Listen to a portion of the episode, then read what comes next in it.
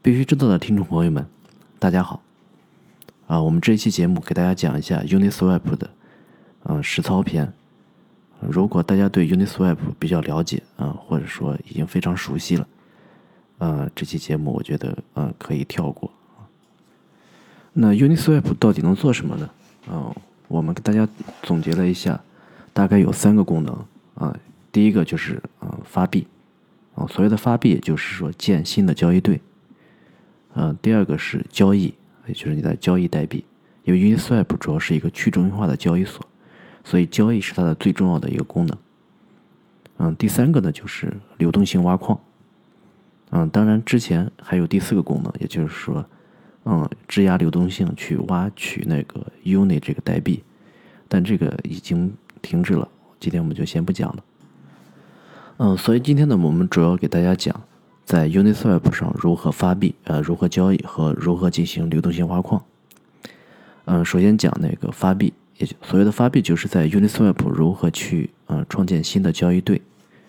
嗯，由于 Uniswap 完全运行在以太坊区块链上啊，所以 Uniswap 所有的操作，嗯，都和以太坊一样的是完全对任何人都是开放的。呃，所以呢，呃，在 Uniswap 上可以不经过审核。啊，可以将任意两个 ERC20 的 token 创建成交易对，呃，这也就是说，任何人都可以在 Uniswap 上发行任何 ERC20 代币交易，啊，这个只要在那个 Uniswap 的这个呃 APP 的 Uniswap 的 org 的嗯这个网址下面，它有一个嗯创建交易对的一个页面，然后到了这个页面的话，我们只需要选择嗯我们这个钱包下面。嗯，任意两个已有的啊 ERC20 嗯代币，然后点击创建，这个时候啊嗯这个 APP 的 Uniswap 的 org 啊就会调用网站里面预设的这个合约的这个接口啊，通过合约然后创建出新的交易对啊，当然这里面只需要支付的是呃以太坊的 gas 费嗯，然后等待区块链确认。嗯，当然，它也会扣除你去创建这两个交易对的这个提供的初始的流动性的两个代币的这个呃 token 啊，这这个 token 就会被放入到啊 Uniswap 交易对的这个流动池当中啊。当然，这个放到这个流动池里面其实是一种质押的行为，呃，Uniswap 就会记住啊这两个这两个 token 你提供的流动性啊是你提供的，它会反馈给你一个流动性的代币。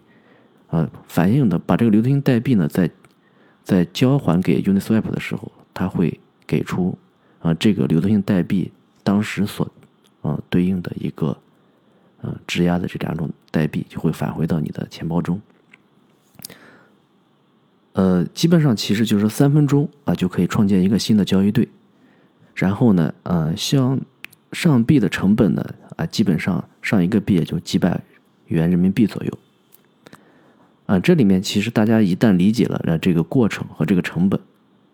啊，就会发现啊，这里面就会有一些别有用心的人，啊啊，他们的骗人的方法主要有两种啊，一种就是，呃，做假的这种仿冒的代币，啊，就是他首先呢，他是呃，啊，首先他是用一个呃，在合约里面先创建一个代币，啊，这个代币呢可能跟呃，现在市面上流通的代币的名字是一样的，啊，但是合约地址是不一样的，啊，然后呢，让他用这个假的代币，嗯，比如和以太坊或者和那个稳定币去创去创建一个交易对，然后呢，他自己可以再花一些这些 gas 费，再去刷一下交易量，啊，如果大家不是很仔细的看的话，就会发现哦，这个，呃啊，质押的量也不少，然后交易量也还可以，而且这个代币也是这个名字，对吧？然后呢，看起来啊挺正常的，啊这里面其实啊这个东西是，呃要避免呃被这种骗局所骗，其实也不是很难，嗯这里面其实需要大家掌握一个技巧，就是说啊我们需要有一个最基本的是呃认代币的能力。所谓的认代币的能力是什么？就是说在以太坊区块链上的 ERC 二零的代币呢，啊这代币代币怎么区分呢？那就是它的合约地址。代币的合约地址就是代币的唯一的嗯识别的方式，哎，这个也是不可以作假的。那嗯，到哪里去查这个嗯代币的那个合约地址呢？啊，有一个小技巧，基本上就是在中心化交易所，比如说币安、火币、OK 或者 Gate 上面，他们在上币的时候，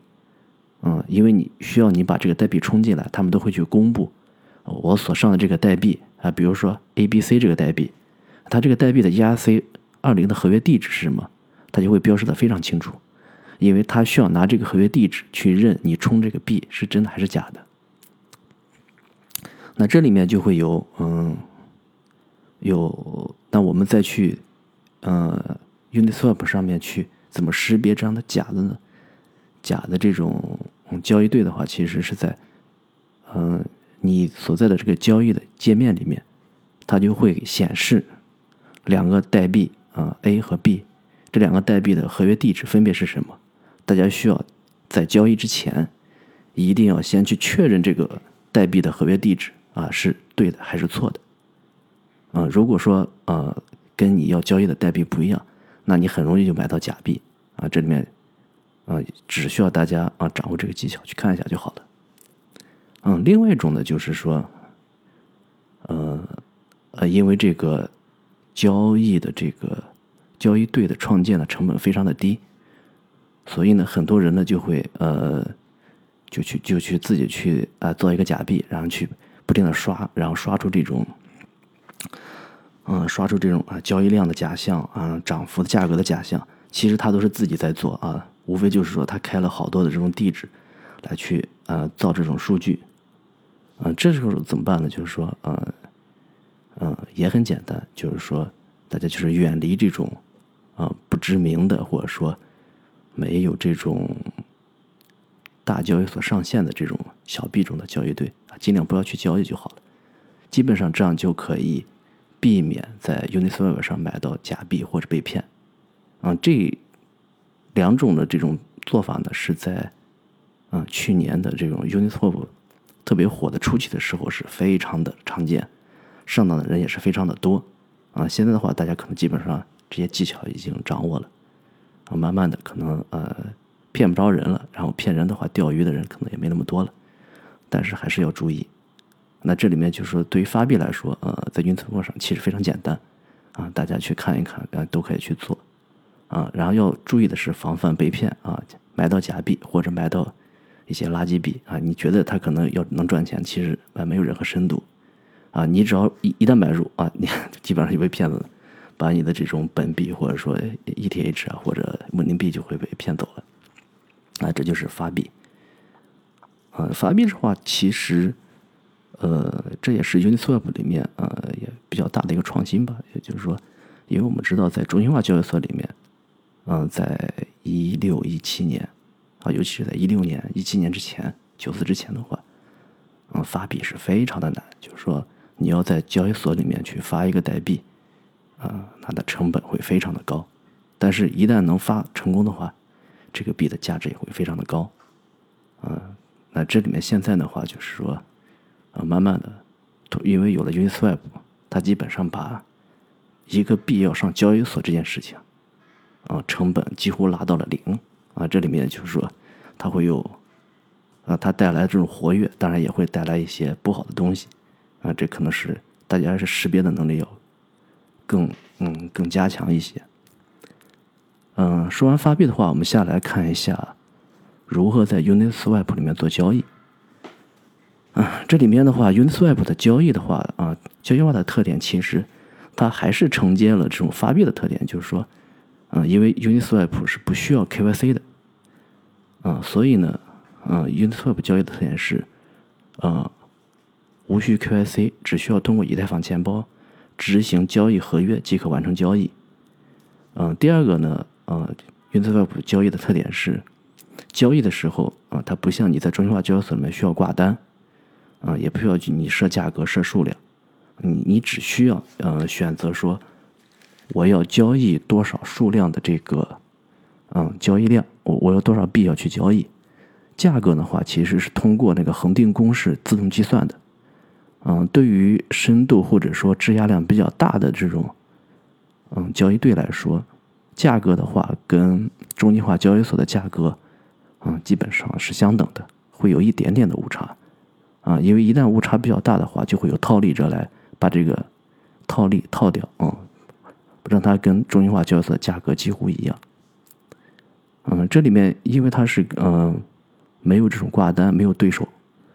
所谓的没有那个对手单或者对手盘，它其实是跟着流动池进行交易的。嗯，所以呢，你不管你是多大的交易量，在 Uniswap 里面交易的话，它几乎是嗯瞬间完成，因为它只需要一个嗯你发的这种交易被区块链的确认就可以完成交易。嗯，这里面对于传统化交易所来说，啊，因为它采用的是这种挂单撮合模式，啊，即你你交易的是需要挂单的，啊，因为有挂单，所以因为。啊，你的挂单是要等待交易对手吃单才能完成。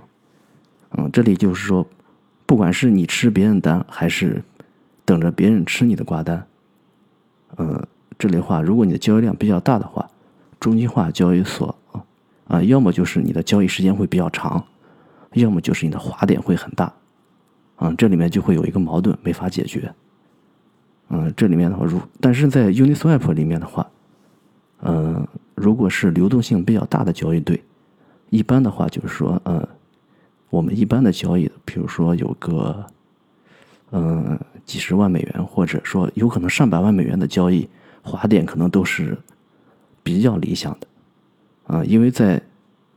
嗯大的这种交易对的话，其实它呢，Uniswap 的那种流动性质押已经大到了接近三亿美金在里面，所以呢，嗯。我们比如说一百万美金进去，哎，可能才相当于这个流动性的三百分之一，所以对流动性的影响和价格的影响不是很大。嗯，还有一点的话就是说，那个 Uniswap 的这个交易的手续费，嗯，它跟嗯传统化传统交易所的手续费它是不同的，因为 Uniswap 里面手续费有两笔啊，第一笔就是它是千三。因为千三这个手续费对于现在中心化交易所来说，嗯，还算是高的了。因为现在的中心化交易所它都会，它都有手续费的一个折扣啊，基本上都会在千一到千二之间。嗯，还有的话就是 Uniswap 的手续费的话，它需要有两笔啊，除了交易所要收一个千三的交易手续费，还有一笔就是说你要给区块链网络一个 gas 费。啊，这个 gas 费的话，因为现在，嗯，币价比较高啊，gas 费用也比较高，基本上每笔大概都会有几十人民币或者几百人民币之间在浮动，啊，这取决于其实网络的拥堵情况和以太坊的币价。嗯，这个的话啊，一般的你用的钱包啊，都会估计都会预估一下交易费，嗯，所以呢，这里面的手续费的高起呢，其实决定了。嗯，我们不建议小额交易用 Uniswap，因为手续费会很高。啊，这里面基本上就是总结出来，嗯，什么样的交易适合用嗯 Uniswap 来交易的话，基本上就是，呃，你需要这种嗯大额的快速的交易。嗯，第二个是呢，你对钱包和私钥嗯操作都非常熟悉。然后还有一种就是不方便 KYC 的人。基本上就是啊，这几个特点就适合大家去 Uniswap 去交易，啊，剩下的我们还是建议去中心化交易所建议交易可能会更好一些，因为我们是来在对比这种成本啊啊交易成本。最后呢，我们来聊一下第三个，就是说啊 Uniswap 的流动性挖矿。嗯，Uniswap 的流动性挖矿的话，就是说，呃啊，原理就是说。我们给交易对提供等价值的这种代币啊，到交易对的流动流动性池里面，嗯，然后流动池质押的价值越大啊，交易的滑点就会越低，交易就会越顺滑，啊，这样的话，Uniswap 就通过将交易手续费奖励给流动性提供者，啊，激励持有资产的人来这里啊提供流动性，啊，这样的话啊就会出现一个正向循环。什么样的一个正向循环呢？就是说。嗯，就是流动性的嗯质押越大，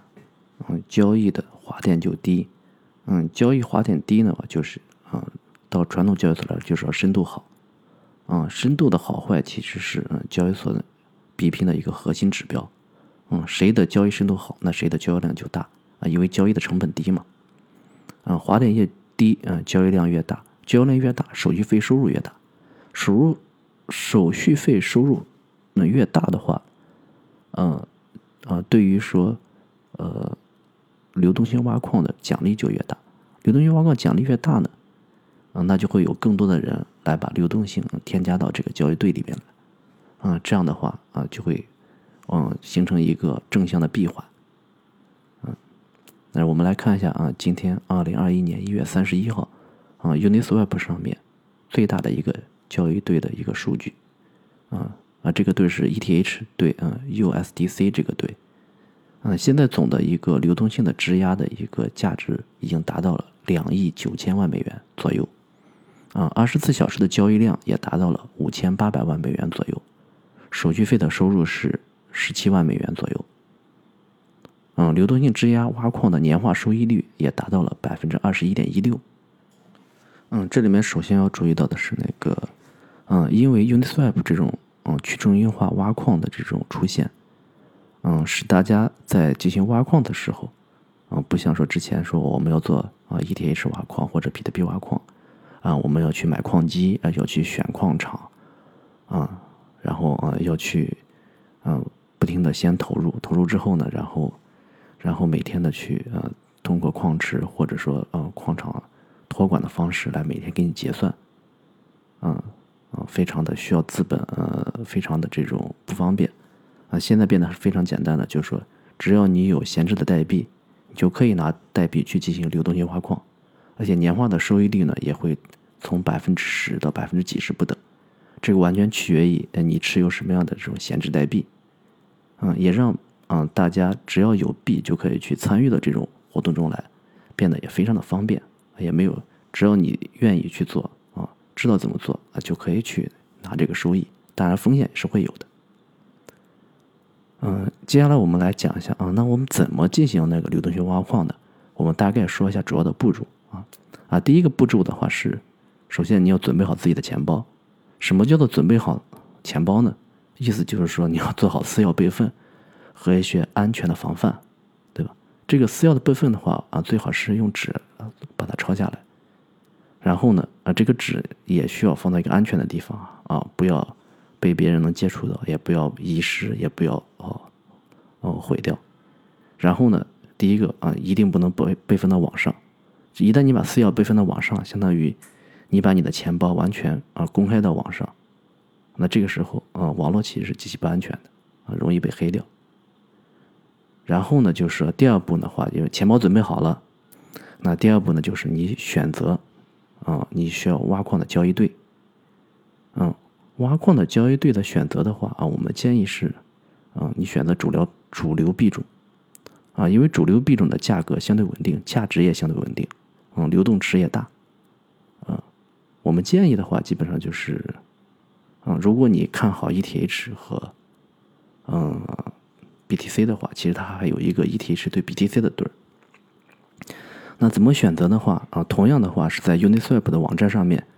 有一个叫做 Infer 的 Uniswap 点 org 的一个网站啊，这里面就会有 Uniswap 里面的啊一些数据。我们从这里面数据里面去查看，这些数据都是实时数据。啊，它有一个叫做 Pair 的一个菜单，在 Pair 的菜单里面，它就会列出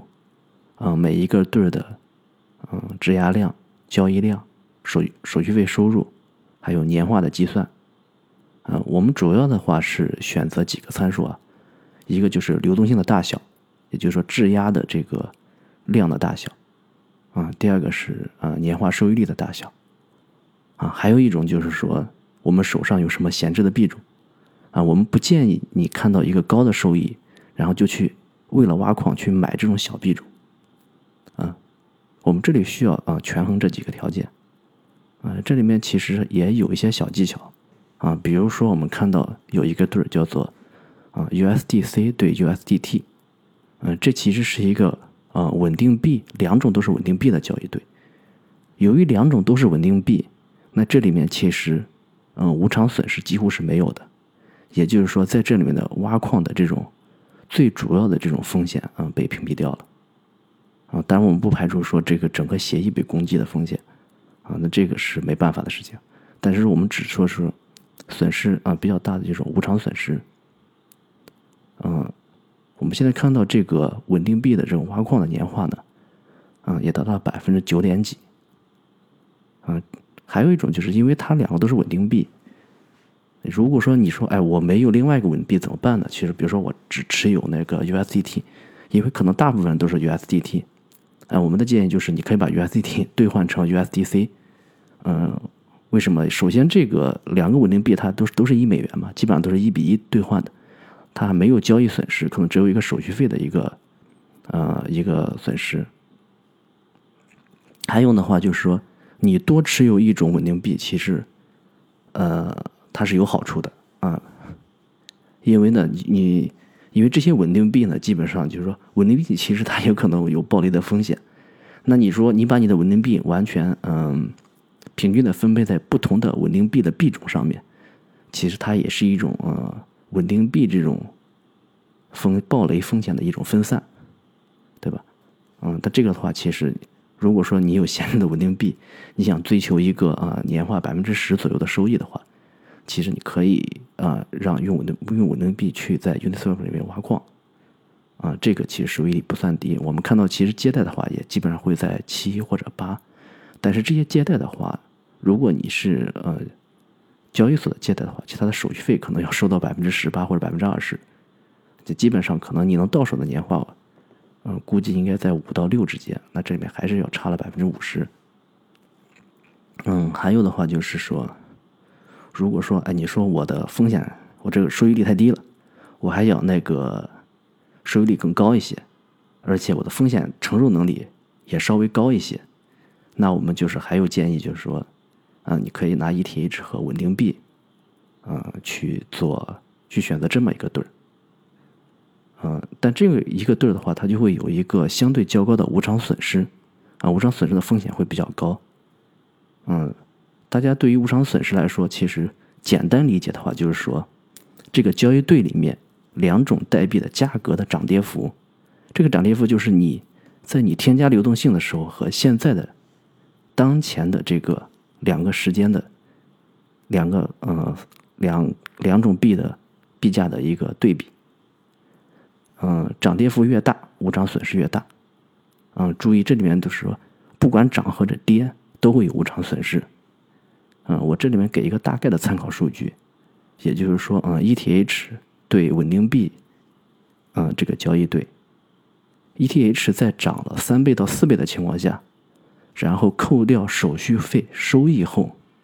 无偿损失大概在百分之二十左右。嗯，然后呢，就是说，最后我们再讲一下，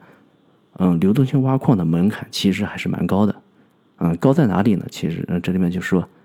首先啊，需要你掌握钱包的操作和安全知识，啊，第二个啊，持有相当数量的闲置数字代币，啊，第三个有个就是说你可以承受一定的风险，你有一定风险的承受能力，这时候你就可以去追求大概，啊，一个是百分之十到百分之五十的一个年化收益，但相应的风险可能也是呃跟这个是成比例的，嗯，基本上啊就是这样。啊，在因为 Uniswap 里面现在基本上就是，啊，从现有的功能来看，也就是说发币、交易和挖矿，而且挖矿的话，Uniswap 现在是最简单的，就是这种流动性的手续费的挖矿。嗯，我们今天先讲这么多。嗯，Uniswap 的话，我们先讲这么多。嗯，如果后面的话大家有什么问题的话啊，问题会比较多的话，嗯，我们也可以把它再再整理，再去做节目。嗯，接下来我们下面我们会讲 DeFi 里面，嗯，跟 Uniswap 相嗯比较接近的一些平台，嗯，比如说呃寿司啊，完全是嗯拷贝或者 fork Uniswap 的一个项目，但是呢，它和 Uniswap 还是有一有一定区别的。然后还有类似这种稳定币的交易平台，比如说 Curve，啊，类似这样的一些 DeFi 的里面的其他主要的这种。交易的这种类型的一种平台，